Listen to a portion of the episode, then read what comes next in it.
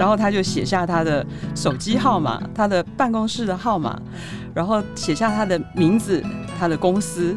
然后我后来等到他走了以后，拿出来一看，卡地亚。远方发生什么事？远方的台湾人有什么故事？欢迎收听联合报直播的节目《远方》，我是雷光涵。呃，远方访问过一些在国外生活、工作的台湾人。呃，邀请这一集来宾的时候，我第一个好奇的问题就是：哎，你的职场真的像 Netflix 的影集《艾米丽在巴黎》演的一样吗？不过他说他没有看过这部影集。欢迎旅居法国的顶级珠宝设计师张嘉淳，嘉淳好，大家好。呃，嘉淳是我的高中同学，他在福大念应用美术系，后来到英国皇家艺术学院攻读硕士，最后在巴黎定居下来。那他获聘为卡地亚的珠宝设计师之后，被挖角到梵克雅宝 Van Cleef 担任设计师。那他现在准备创立自己自己的品牌。嗯、那我想首先想问一下，你是怎么样获得第一份这个卡地亚的珠宝设计师的工作？因为真的很厉害耶。其实这个故事讲起来，我觉得很像是我自己的那种 Cinderella 的的 tale，因为。呃，在国外工作啊，最最先碰到的问题一定是跟签证有关，因为我们要在国外居留不容易。嗯，所以呃，我找人嫁了可以。呃，是的，所以那个时候我在法国的时候，因为想要居留下来，所以我就去念了一个精品行销的学院，呃，EDC。那这个学院是卡地亚他们有。赞助的，因为卡地亚当时的总裁呃 Dominic p e h a n 他是从这个学校毕业的，所以他后来成为卡地亚的总裁之后，他就去赞助这个学校。那所以我去报名了这个精品行销的学院，我那个时候的毕业论文有拿到一个佳作奖。那因为那个毕业酒会是在巴黎的一个。呃，豪宅里面举行，所以那天我就花了一点心思打扮了一下。我也不知道哪里来的勇气，因为其实通常我我不会穿得太正式或者是太低调，可是正好那个时候就是有。其实这个这个故事在我的部落格上面有写了，如果听众们有兴趣的话，可以上加在巴黎的网站，加 in Paris dot com 的网站去看一下。呃，所以那天我就花了一点心思打扮了一下，然后带上我在英国皇家艺术学院毕业的时候所创作的珠宝。那其实那个珠宝非常的大件，就是它是用羽毛，然后还有呃非常细的那些漆包线，各式各样的色彩的漆包线去编织成的一个很大件的的项链。所以那天我穿了一件黑色的。有点像是晚礼服，然后戴上我自己的项链，然后在那儿化妆啊什么。结果那天是礼拜五的晚上，出门又叫不到计程车。那个时代还要那个是二零零二年出头，嗯、那时候根本没有 Uber，没有 Uber，对。嗯、所以我要叫计程车也叫不到，坐地铁穿那种德性，你怎么怎么上地铁嘛？嗯、所以所以我就迟到到了会场，嗯，然后。在，因为太太晚到了，所以那时候就万众瞩目了。不是，是根本没有听到介绍来宾的那一段，哦，所以我就偷偷先跑到旁边，对，因为人家根本没人理我嘛，反正就就穿那个样子，我就赶快偷偷躲到旁边去。然后我也错过了我我自己拿的那个佳作奖，我到的时候就差不多那个鸡尾酒会开始了。哦，对，所以我那时候很懊恼，我想说我穿那么漂亮。然后结果我自己要拿的奖都没有拿到，你看我的时间管理就是有问题。嗯嗯嗯。所以呃，后来我那个鸡尾酒会开始了，我就拿了一杯酒站在旁边，那因为很尴尬啊，根本不知道谁是谁啊。然后我连哪一个同学拿到第一名我也搞不太清楚。就就在这个时候呢，就有一个风度风度翩翩的法国男人就朝我走过来，然后他几乎是围围着我绕了一圈。三圈在那儿看我身上带的东西，嗯、然后他就说，他用法文跟我讲说，他说，呃，你大概下个礼拜你打个电话跟我的秘书订个约吧，你来我办公室找我。嗯，我心里想说：“你这位大叔，你有什么事吗？”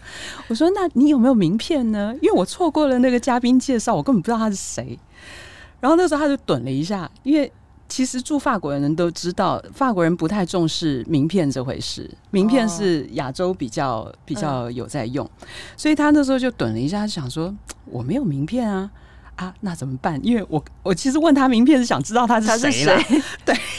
那没办法，说你是哪位？不好意思，对啊，对对因为我根本没听到，嗯、所以后来我就跟旁边的同学说：“哎、欸，你有没有身上有没有纸啊，还是笔啊什么的？”嗯、所以那个同学就从口袋里面摸出了一张那个演唱会的宣传单，然后都已经皱皱的，而且那个演唱会宣传单还很丑，是黄色的，背后是那个油墨黑色油墨去印的，就然后他还说。哎，我只能给你一半，因为另外一半我要把时间跟地点留下来，所以他就切了一半给我，然后我就把那个纸递给我面前这位男士，然后他就写下他的手机号码、他的办公室的号码，然后写下他的名字、他的公司，然后我后来等到他走了以后拿出来一看，卡地亚，所以这个是我进卡地亚的故事。所以他就因为非常欣赏你呃的作品，对不对？对对，只是没有想到，人家一个大人物站在你面前，你根本不知道他是谁。我真的很只差没问他说：“请问你你叫什么名字？” 没错。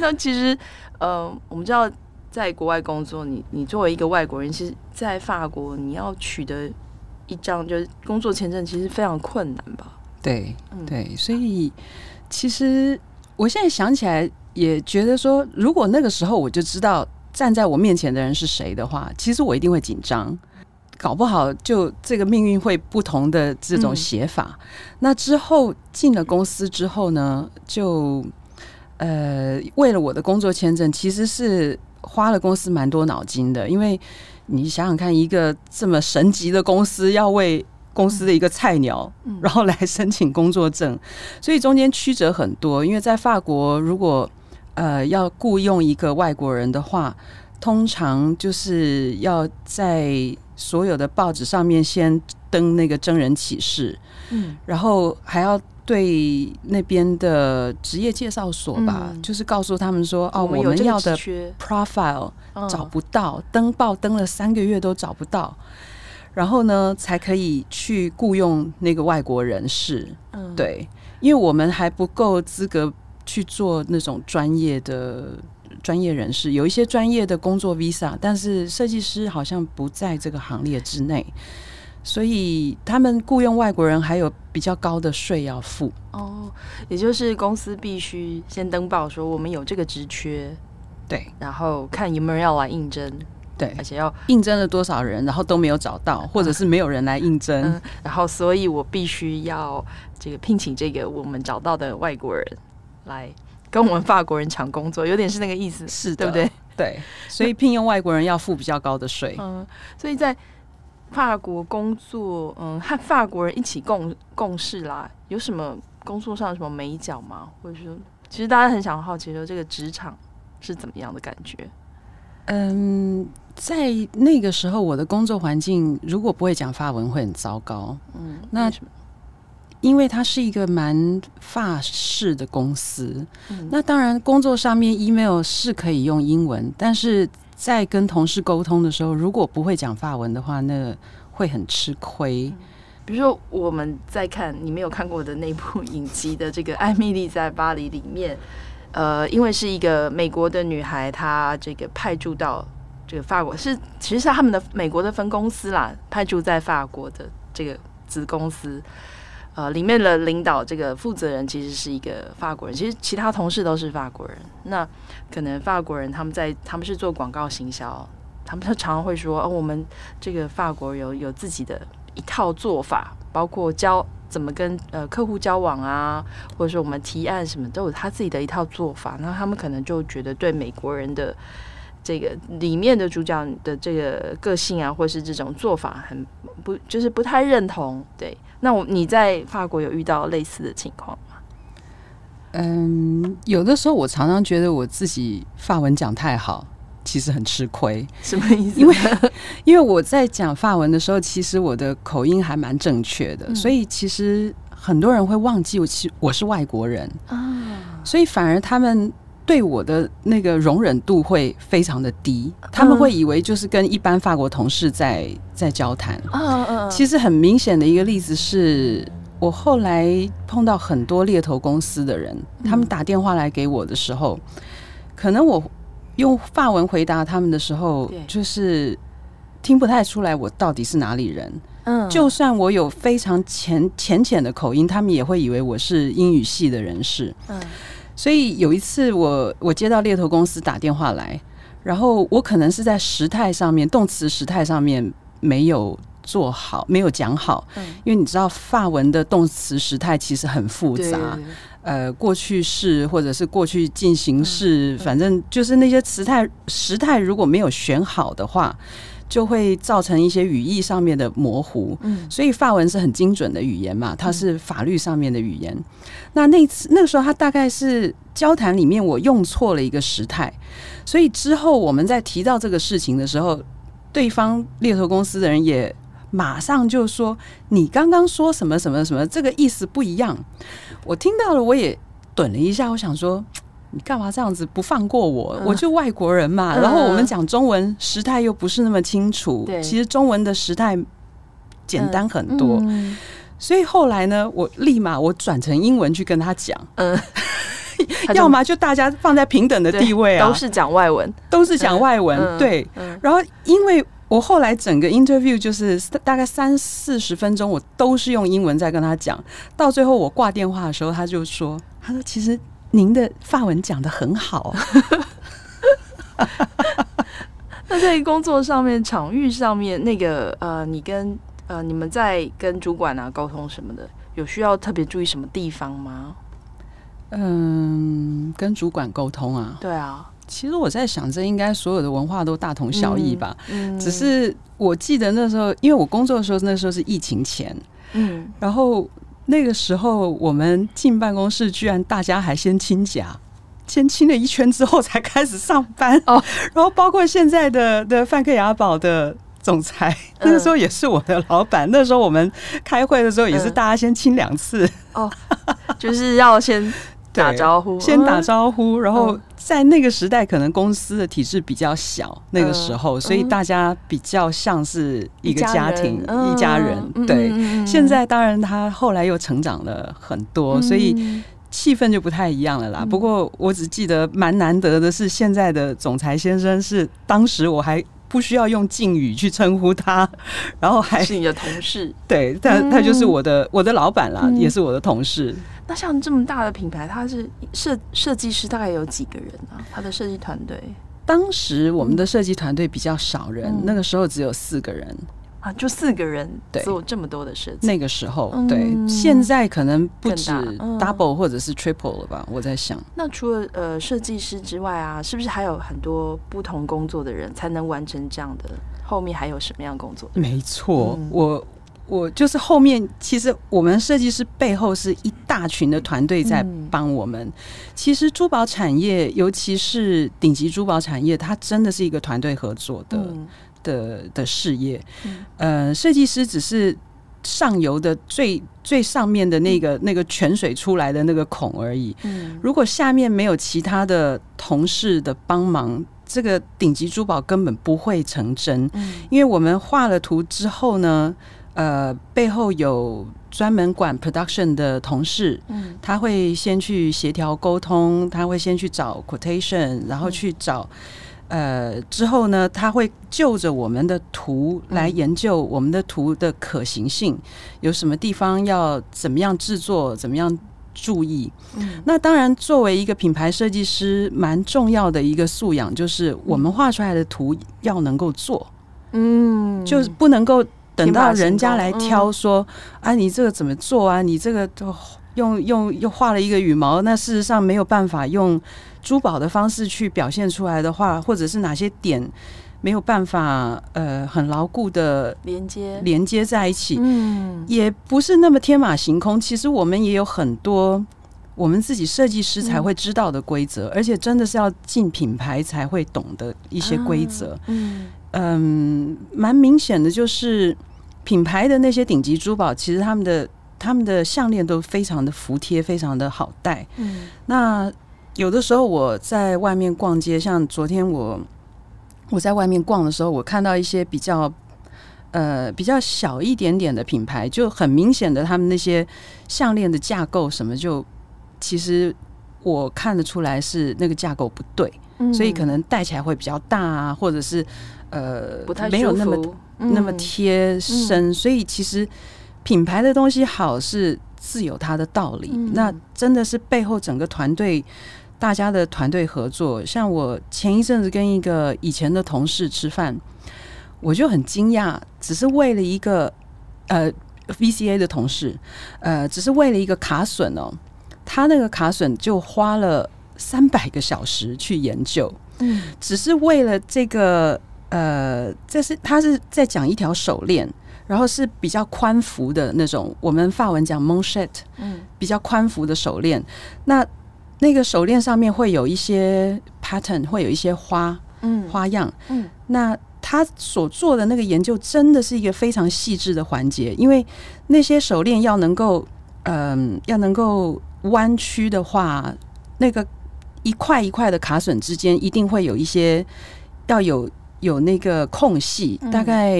一 millimeter 吧，我我不太确定，因为我不是师傅，可能到一到零点五之间的那个那个空隙。嗯，那他所做的一个新的一个算是技术层面上的东西，就是这个手链在平放在桌上的时候，它的图案是连续的。那个缝隙几乎是没有的，就像一条头发一样，所以就会让，如果你是一朵花，然后有有三个缝隙，把那个花的图案切开的话，嗯，看不到那个缝隙，嗯，所以只是他为了花这个时间去研究下面的那个角度，打开的时候是要多少的角度，下面的缝隙比较大，上面比较小，嗯，他花了三百个小时，这个就是顶级珠宝，嗯，然后甚至在。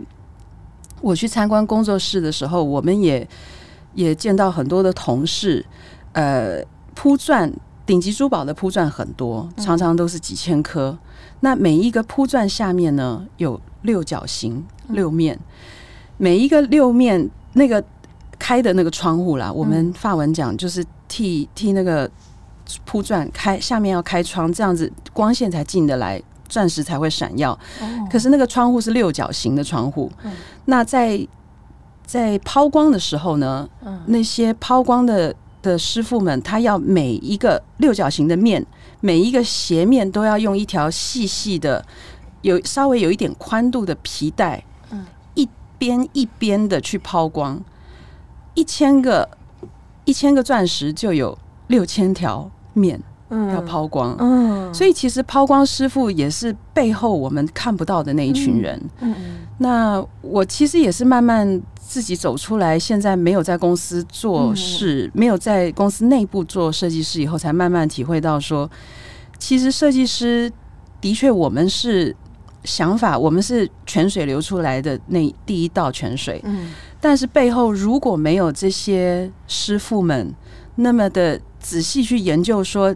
你这个图要怎么样做才会漂亮？嗯，呃，你这个抛光要怎么样做才会让前面的那些钻石的火光，嗯，更熠熠生辉？嗯，所以我我慢慢现在越来越了解到说，嗯、对，我是 idea 的来源，但是其实我是整个团队里面的一份子。嗯。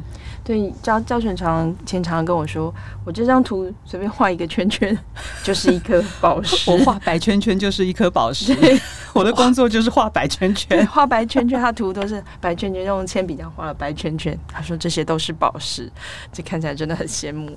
那后来你是怎么样被呃在在卡地亚？那后来是怎么样到这个 Van Cleef 工作？在 Van Cleef and Arpels 是嗯。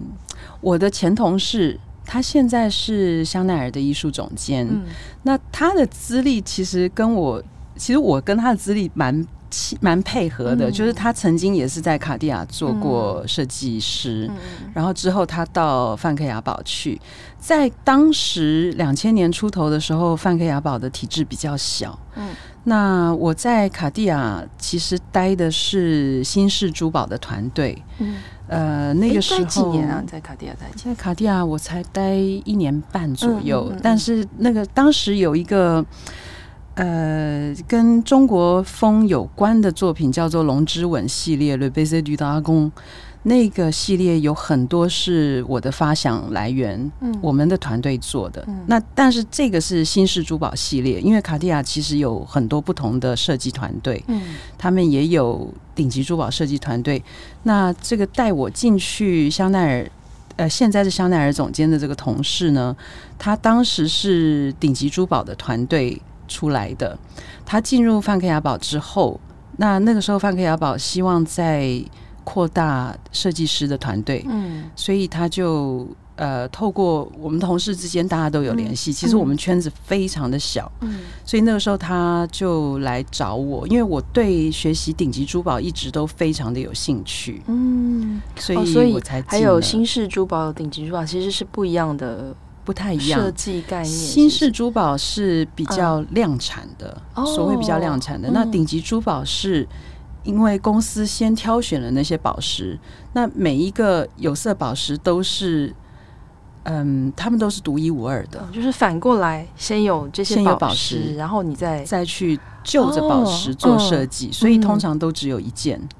哦，但是新式珠宝就会是先画图，之后再去配宝石，嗯、所以大部分是比较容易找到的，比如说圆形的铺钻啊，嗯、或者是他们就是之后 production 他们要去想要怎么样来、嗯、来生产，所以那些宝石是后来才配的。嗯，因为我也好奇那个，比如说我们工作都有 KPI 嘛，设计师的 KPI 是什么？KPI 是什么意思？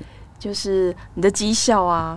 比如说，因为你要其实发想，我觉得是一件很花脑筋的事情。嗯、就你假设你在第一工作室做一年半嘛，那那你总共其实发想的被采用应该不会太多吧？因为其实，我我对对于这一点，我常常想到 Carl Lagerfeld 讲的一句话，嗯、人家会问他说：“嗯、你是怎么样有这么多的灵感啊？”那他会说：“我就记得他，我印象很深。”他说。嗯其实有有百分之九十的东西都在垃圾桶里面。嗯，就是其实我们在做设计的时候，常常很多时候会很天马行空的有很多想法。对，那可是到最后，你真的能够深入把它拿出来使用的，一直去不停的去 refine 它，嗯，到最后大概只剩下十个 percent 吧。嗯嗯嗯。所以我我慢慢越来越可以体会到那个 Carl Lagerfeld 他之前讲的啊，很多 idea 都在抽屉里，在垃圾桶里，因为其实。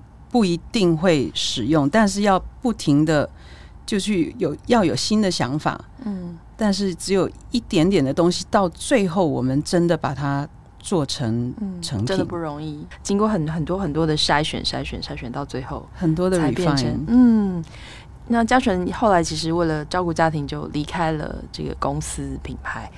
那也利用时间接了一些设计案，那有的是跟呃品牌公司合作嘛，对不对？对，我大部分呃后来这段时间，我大部分是跟国际知名的品牌，嗯、然后我只做设计的部分，嗯、就把你的图就卖给就卖给他们，他们我的著作权转让给他们。那，那有的就是私人的委托，就可能有也有对。有钱人他有一些 厉害的定制啦，就量身。定制这些定制珠宝，那接案其实你刚刚也有大概提过，就是接案跟在公司就工作的好处跟坏处是，其实接大品牌的案子就非常的舒服啊，嗯、因为我只要把那个设计图根据公司当初给我的，嗯、呃，那个他们想要做的主题，嗯、然后我来做一些发想，一些我的 research，然后呈现给公司负责的，像是 artistic director 或者是 creative director 给他们看之后，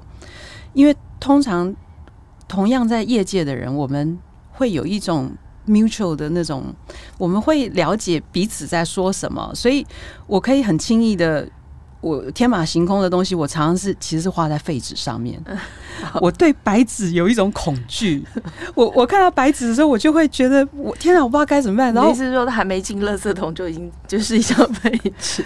对，所以我我会用我们家小孩已经用过一面的背面是空的，就是那种会让我觉得很放松。然后我就会开始用用笔在那儿画出很多不同结构的项链啊什么的。可是那些东西都是在废纸上哦，所以我就记得以前还在品牌工作的时候，其实。我的老板们挺放松的，他们就他们知道说，我最后不管怎么样，我会把它画成非常精美的，呃，我们珠宝设计师的专门的那种很精美的 gouache 水彩的不透明水彩的那种图，所以他就很放松的接受了我一些这种几乎是乱画的，也也不是乱画，反正就是很很草潦草的草稿。对，然后他带着这些图去。去 Richmond 的那个总部去开会啊！嗯、我记得那时候他回来的时候，人家还问他说：“你们是刚换设计师吗？” 所以，因为他们很少看到那么那么草潦草的图，但是有 idea 在上面。嗯、不过后来结果就是，我真的是那那一档的顶级珠宝，我真的做的很漂亮。嗯、对，但但是我现在就是。如果我是接业界的客户的时候，我会觉得那是一个很舒服的状况，因为大部分的人都知道我在说什么，他们可以允许我做这种方式。对。但是如果我今天面对的是一个私人客户的时候，可能他们看到那样子潦草的图，他们会觉得很害怕，所以他们会期待说我把图画的很精细。可是其实图画的很精细，我就会开始觉得很焦虑，因为那要花很多的时间。哦。其实那么多。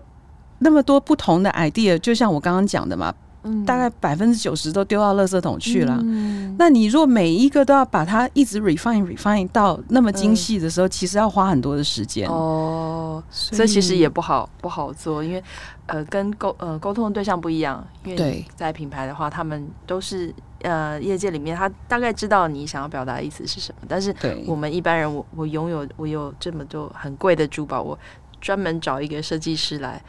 可能就像我们呃找房子找设计师一样，如果他只是在手上这个拿一张纸随便画几个框框，说哎你的房间怎么样？这边要加一面墙，你一定觉得啊这个这个这个你你的意思是我看不出来，而且我知道现在现在这个房子房子装修都还要三 D。对呀，三 D 图就让你可以想象说哦，你的书架摆在这里是什么感觉？就是因为我们一般人真的没有办法，真的，对不对？对我那天看到画的那个图，然后说哦，这我还要找人把它变成三 D 列印。我说哈，不是平面的图进去就会变，直接变成三 D。他说没有这种事。建模师，建模师是另外一个行业。嗯，因为其实我自己前一阵子也在学三 D 的软体啊。嗯。我我其实不是一个怕电脑的人，我我还蛮会使用电脑，很会学习这种新的东西。嗯、但是我我真的开始进去学三 D 建模之后，嗯、我才发现，那个跟我拿笔跟拿一张纸在在纸上面画一条曲线，我我觉得那个对应的脑筋的区块是不一样的。嗯、学三 D 建模的时候，就是。好像我不停的在回答一些逻辑上面、数理上面的问题。嗯，比如说你你这条曲线上面有一个 kink，有有一个凸出来的，不小心啊画出来有一个一个节点在上面。嗯，那你要把这个形放到一个曲面上的时候，就会有有一个小小的问题，它没有办法密合。嗯。那这种跟美感无关的问题，理工啊，对啊，我就觉得差根本真的是大家术业有专攻嘛，那就是模型师的对。的，他们可以解决问题的方式比我快多了。对，那其实做三 D 建模的那个工作让我觉得我没有办法做创作，嗯，我我还没有找到那个平衡点。可能有些人可以直接用那个三 D 的建模的方式去做创作，可是那个我目前还没有办法。可能就有点像。可能记者以前在写稿是手写这个字，然后当它变成电脑时代的时候，有些人就觉得哇，打字我就没办法思考，对我就没有办法，不断的被打断。对对对，这可能是有这种转换。那当然，三 D 建模是更更深一层的不一样。所以我突然想到，其实现在的年轻人可能就可以马上就上手三 D 建模，嗯，有可能他们可以直接这样子创作，因为。我前一阵子也是乱七八糟写了一大堆文啊，那我从来没有从呃手写文字在纸上开始。我一开始就是在 iPad 上面用手写输入，嗯、所以我也是一直面临到那个写一个字去选字。嗯、可是我后来居然还可以残存下来，对，嗯、所以可能现在年轻人他可以直接用三 D 的方式去创作。我觉得应该未来的趋势会是这样，应该是。嗯、所以其实是我们要跟着时代跑，蛮、嗯、辛苦的。对，而且其实上次听嘉纯讲一个很有趣，他说他其实因为这一份工作，呃，要非常精准的工作，其实也对你的日常生活造成。造成一些影响，比如说你做菜的时候，就是哦，这是他的职业病。对，我没有办法，就是我是一个很吹毛求疵的人。嗯、像我婆婆她，我我的婆婆是意大利人，嗯、所以其实我的家常菜我不会做台湾菜。我我就因为我在台湾生活的时间，可能那个时候我没有学习做菜，嗯、所以我在法国的时候，我的家常菜通常都是意大利家常菜。我很会做千层面啊。嗯意大利肉卷啊，这些都是我婆婆教我的。嗯、那我婆婆呢？她其实以前是迪奥的裁缝师，嗯，她也曾经是在精品业里面，她替迪奥做过很多伸展台上的的那些礼服啊什么的。可是我很惊讶，就是做裁缝的跟我是做珠宝的，我们的那种习惯完全不一样。你怎么说？像我婆婆，她在她在配他在搭那个千层面的那个面。面皮的时候，那是一片一片的吧？对，他就非常豪迈的，就就随便搭，然后用手去撕它。嗯，那我呢就很职业病的，我会拿剪刀，嗯，去真的就是把它裁的一块一块对好，然后上面还要往下面压，大概要超过大概一厘米而已，嗯，因为这样子膨胀的时候才不会整个翘起来。哦，就很讲究。对，有的时候我也觉得我真的是很受不了我自己，为什么？做什么事情，连厨房这种进到肚子里面就看不到的东西，我也要这么的吹毛求疵。嗯，就是真是职业病哎。对呀、嗯。然后嘉诚最近几年想要创立自己的品牌，我知道还蛮不容易的。包括你啊、你想想名字嘛，然后你先把你自己就为了要这个品牌，你还把自己在之前在登记的这个英文的拼音的名字从 C H I 就加改成。J I A 对吗？对，嗯嗯，然后一波三折，其实还发生了蛮多事情，后来甚至还收到存证信。品牌的这个事情，其实，嗯，呃，我已经创立品牌了。嗯、呃，我先是去登记加这个品牌 J I A，、嗯嗯、因为我自己前想后想，我想说，我我想要。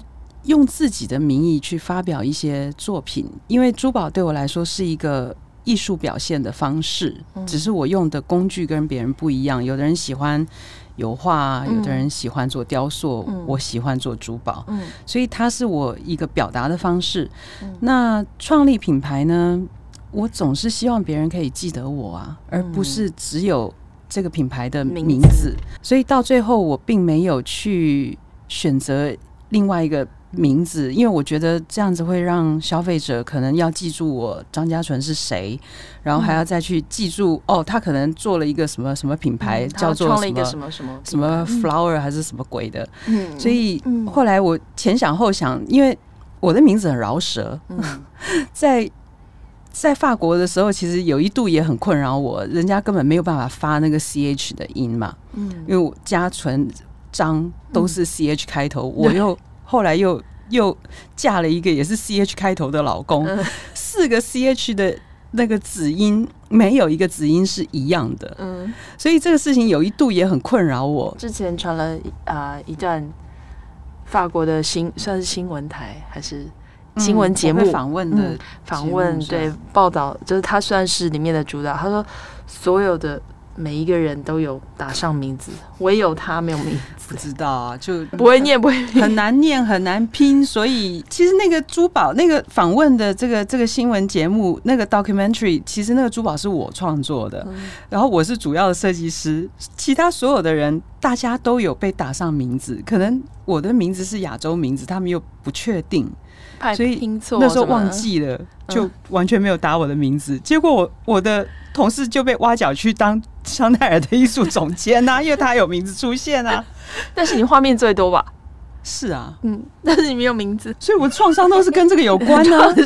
对啊，对啊，所以我就发现说，我一路走来，我都是在替自己争取自己的 identity。嗯，其实我的品牌的故事是是这个意思。嗯，然后我也慢慢发现，很多事情都是你有多想要，嗯，然后你要怎么样克服这些困难。嗯，对啊。哎，话说你从来都没有想到，比如说像我们台湾人很喜欢取英文名字，嗯，比如说就喜欢就哦，比如说我是呃什么 Grace Lay 或什么什么的，对，那你怎么都没有完全没有想到说你要用英文名字在国外生存？其实我曾经有用过，嗯，可是。我我应该在我某些文里面也有提到过，我曾经在英国的时候，我用 Catherine 这个名字，因为家传念快跟 Catherine 真的是有一点像。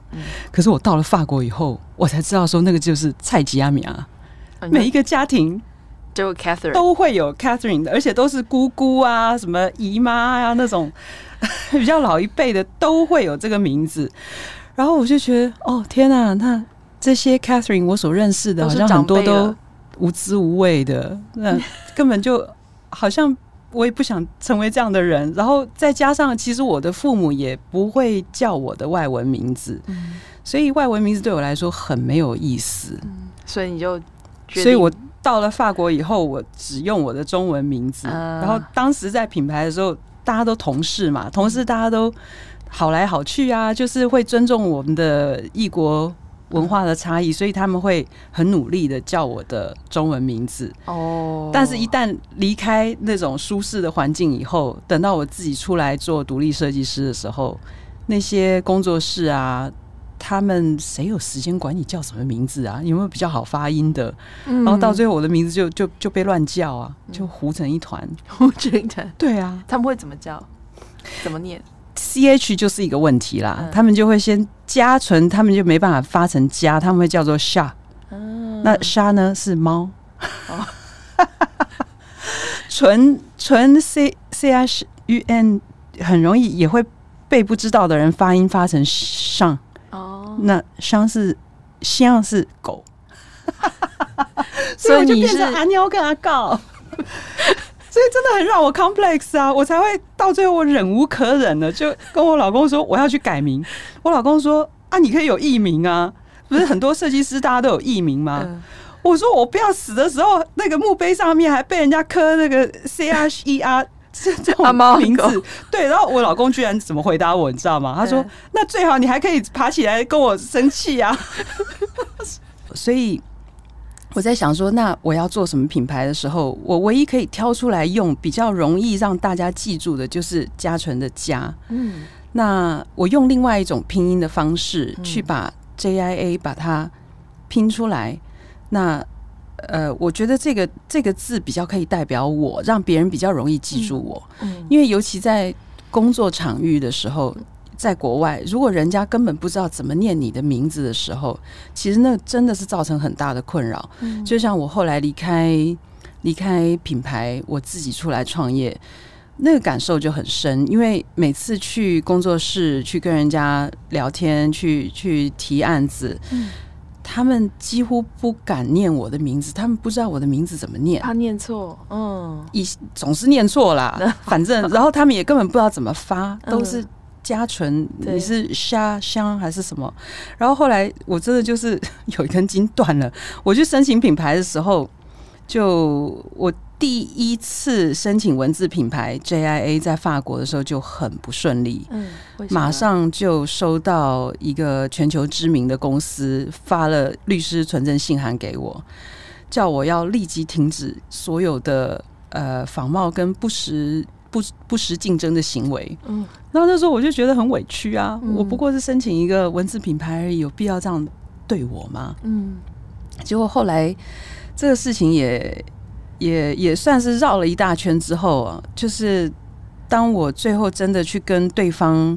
透过律师跟对方协商，他们才知道说，哦，原来他们对我有一些误判。嗯，他们以为我是想要，我是对想要做仿冒或什么。其实 GIA 嘛，因为只差一个字母。对对对。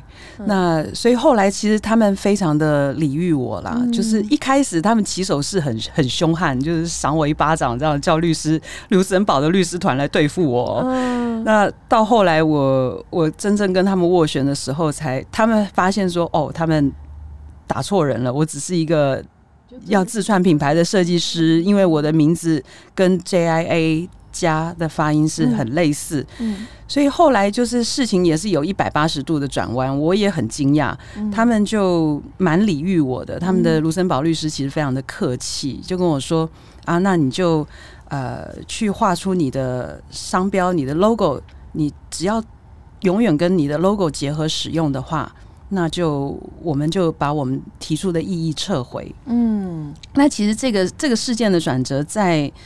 呃，我我咨询过很多商标代理人，他们都非常的跌破眼镜，因为如果他们对方 GIA 要对我提出异议的话，我是没有赢的空间的，嗯、因为读音在法国是一样。哦，读音哦，这两个读音是一样，对，在法文里面都是一样的，所以这个转折对我来说是蛮蛮有趣的，因为同时对方要求我要画 logo，所以反而让。我在一个月的时间之内把自己的 logo 也设计出来了，嗯、要不然我那时候去设去登记文字品牌的时候，是因为我不知道要要做什么 logo，所以我想说，好不好，那就先去登记文字品牌，最简单。对，所以其实有些时候一些阻碍啊，或者是一些困难，是反而让我去走出别的事情出来。嗯、那现在品牌已经成立了，我们可以期待什么样的作品呢？还是都在废纸上？目前，呃，目前慢慢开始进入制作的状况，呃，进制制作的过程，在开模的过程。嗯，现在开模都是用三 D 列印。现在对、嗯、整个珠宝产业已经慢慢的因为三 D 列印的发达而改变了。现在，嗯、所以，嗯、呃，因为珠宝我之前有提到，对我来说只是一个艺术表现的形式，嗯，所以珠宝是成品。那我接接下来我自己的品牌方面，我除了珠宝之外，我也希望自己能够透过影像艺术的形式，嗯，来说明我对珠宝的发想点，嗯，所以我最近也很认真的在学习一些有关于影像制作啊，呃，或者是电脑动画方面的，嗯，的制作，所以是设计的这个概念会。也会结合一些嗯中国或是台湾元素吗？嗯，不一定哎、欸，哦，不一定，其实不一定。嗯、我我蛮喜欢大自然的 vegetal 的那种元素。嗯、那至于台湾，看看吧，嗯、如果有乡愁的时候。好，很期待嘉纯的珠宝品牌啊、很快站稳脚步，让更多人可以看到你的才华，不再是隐身在幕后的设计师哦。也谢谢你利用回台探亲的空档接受远方的访问，让啊、听众更了解这个珠宝设计师整个团队的工作，呃，还有一些呃在法国求职的过程。谢谢嘉纯，谢谢。